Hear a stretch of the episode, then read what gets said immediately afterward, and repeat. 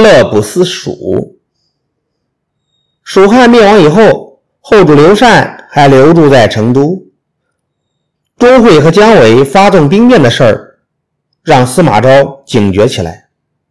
他觉得把刘禅留在成都，说不定啥时候还会引起麻烦，就派人把刘禅接到洛阳来了。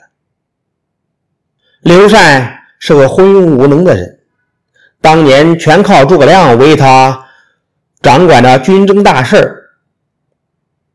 当时他还挺谨慎，一事儿自己不拿主张。诸葛亮死后，虽然还有蒋琬、费祎、姜维一些文武大臣辅佐他，但是呢，他已经有点不像话了。后来宦官黄皓得了势。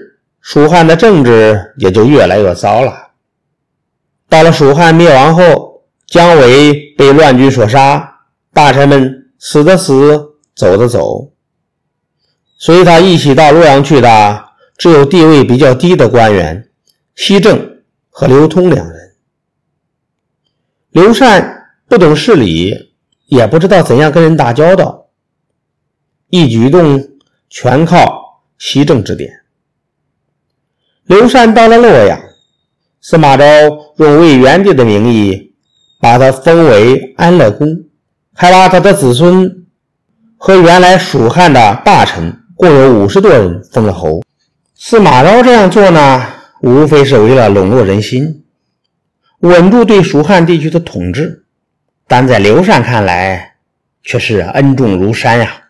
有一回，司马昭请刘禅和原来蜀汉的大臣。参加宴会，宴会中叫一班歌女为他们演出蜀地的歌舞。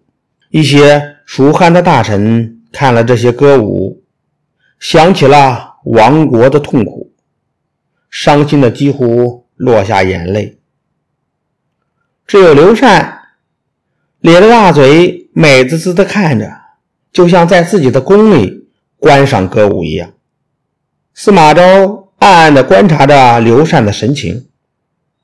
宴会后，他对自己的心腹贾宠说：“刘禅这个人没有心肝到了这个地步，即使诸葛亮活到现在，恐怕也没法使蜀汉维持下去了。”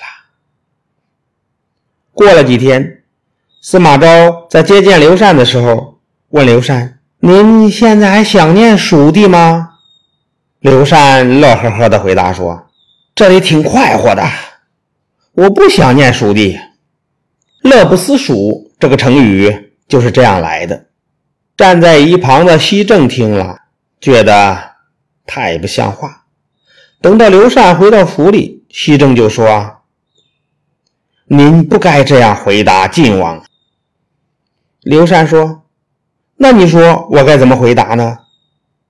西正说：“如果晋王以后再问起你。”你应该流着泪说：“我祖上的坟地都在蜀地，我没有一天不想那边啊。”这样说，或许我们还有机会回到成都去。刘禅点点头，说：“你说的很对，我记住了。”后来，司马昭果然又问起了刘禅，说：“我们这儿招待您还好吧？”您还想念蜀地吗？刘禅想起了西正的话，便把西正交代的话原原本本的背了一遍。他竭力想装出悲伤的样子，可就是挤不出眼泪，只好把眼睛闭上。司马昭看了他这副模样，心里猜出了是怎么回事，就笑着说：“这话。”好像是西正说的呀。刘禅吃惊的睁开眼睛，傻里傻气的望着司马昭说：“没错，没错，这个是西正教我的。您怎么知道啊？”司马昭忍不住笑了，所有的侍从也都笑出声来了。司马昭这才看清楚，刘禅的确是个糊涂透顶的人，不会对自己造成任何威胁。就没有了想杀他的想法。